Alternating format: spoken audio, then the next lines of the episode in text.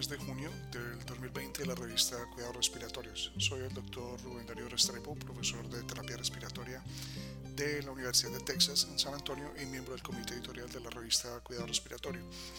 Este podcast llega a ustedes gracias a la colaboración de Gustavo Holguín, jefe de kinesiología del Hospital Pediátrico Juan P. Garrahan en Buenos Aires, Argentina, terapeuta respiratorio certificado y fellow internacional de la Asociación Americana de Cuidado Respiratorio.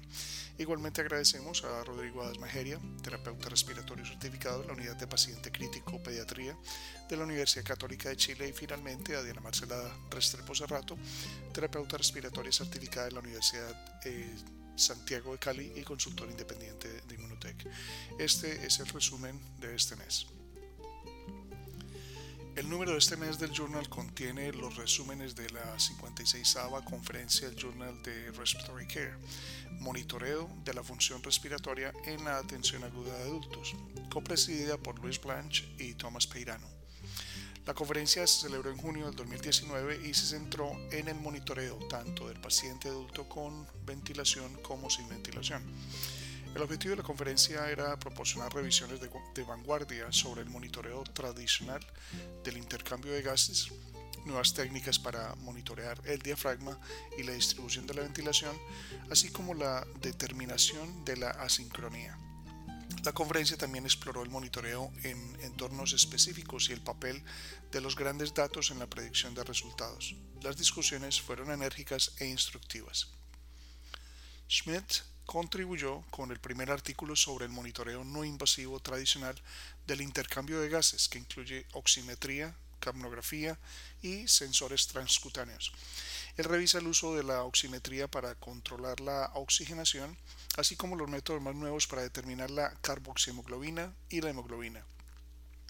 Los últimos permanecen para mostrar cualquier utilidad clínica real. Se discute la capnografía en relación con la monitorización de la ventilación, el espacio muerto y el éxito de la reanimación cardiopulmonar, el papel del monitor transcutáneo y su relación con el CO2 arterial y el CO2 alveolar. El monitoreo holográfico del ventilador se ha convertido en una ciencia del reconocimiento de patrones junto con la fisiología básica para evaluar la respuesta de los pacientes al soporte ventilatorio. Dexter y Clark revisan el uso de formas de onda de presión, volumen y flujo para medir el cumplimiento pulmonar la resistencia de las vías aéreas y la mecánica respiratoria. Este documento incluye la utilidad de la curva de presión de volumen en el monitoreo de las características pulmonares y el establecimiento del PEP. E También se consideran medidas de trabajo de respiración y sustitutos. Piraino ofrece una revisión experta sobre la medición de los volúmenes pulmonares y la distribución de la ventilación.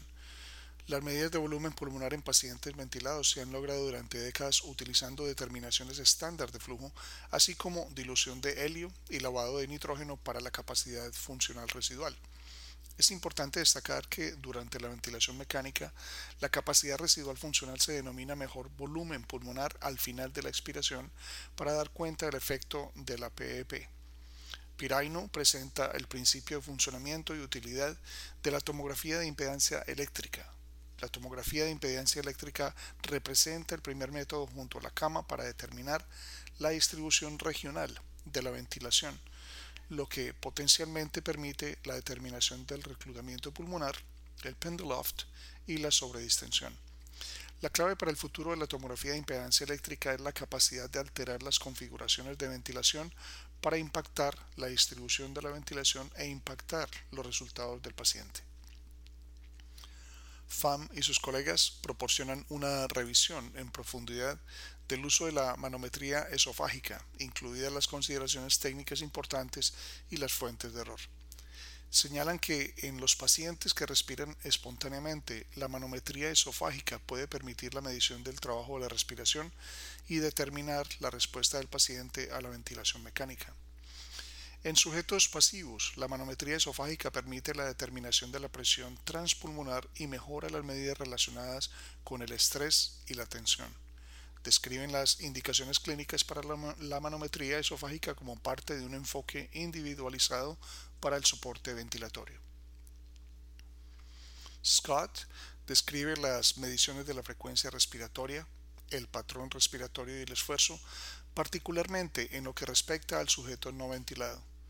La frecuencia respiratoria es una determinación común que utiliza tanto el registro manual como una serie de dispositivos no invasivos que dependen del flujo de aire o cambios en las dimensiones de la pared torácica.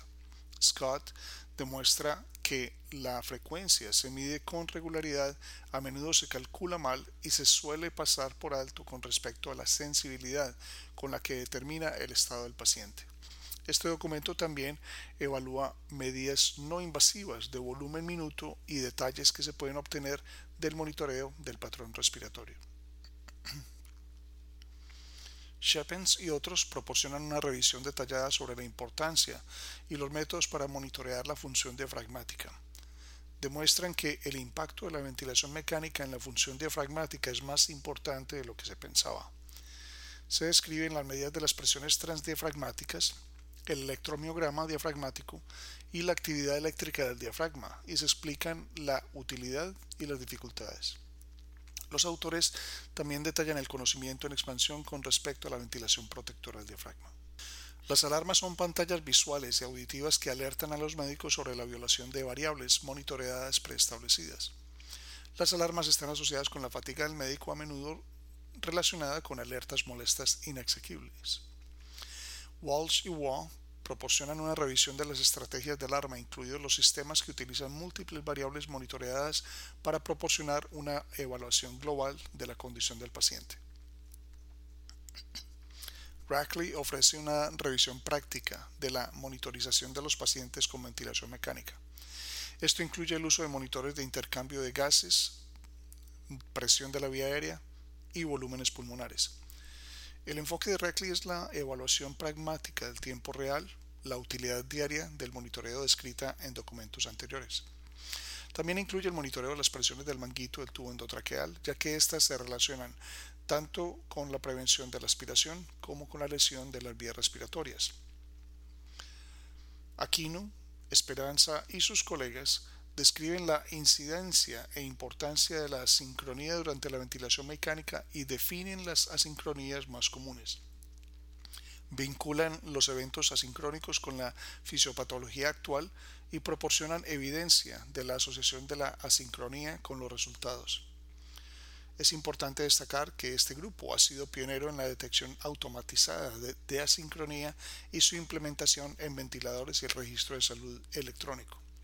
Este documento ayuda a proporcionar una hoja de ruta para el futuro de la detección y mitigación de la asincronía.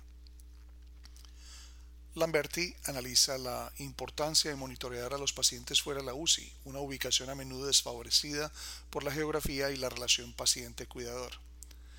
En la última década los eventos adversos relacionados con la administración de opioides se han vuelto demasiado comunes y un objetivo para mejorar la calidad a través del monitoreo. Lamberti también revisa el uso de sistemas centrales de monitoreo y alerta temprana destinados a prevenir complicaciones adversas y permitir la intervención en lugar de una respuesta rápida.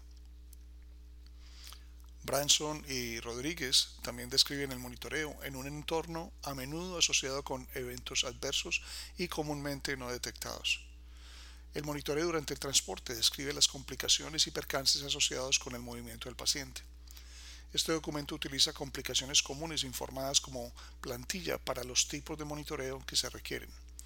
Tanto el transporte interhospitalario como el intrahospitalario tienen necesidades únicas y el hipobarismo asociado con el transporte aeromédico conlleva preocupaciones adicionales.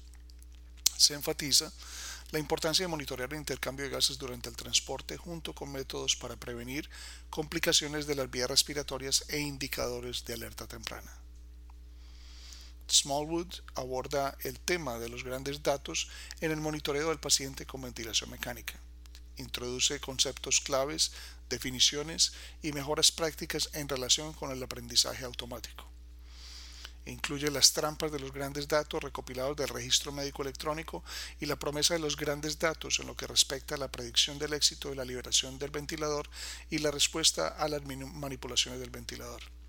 Concluye que la inteligencia artificial y los grandes datos se están convirtiendo en una parte importante de la atención respiratoria y a medida que se implementan sistemas maduros de recopilación de datos, se pueden construir herramientas de apoyo a la decisión para proporcionar información a los médicos junto a la cama.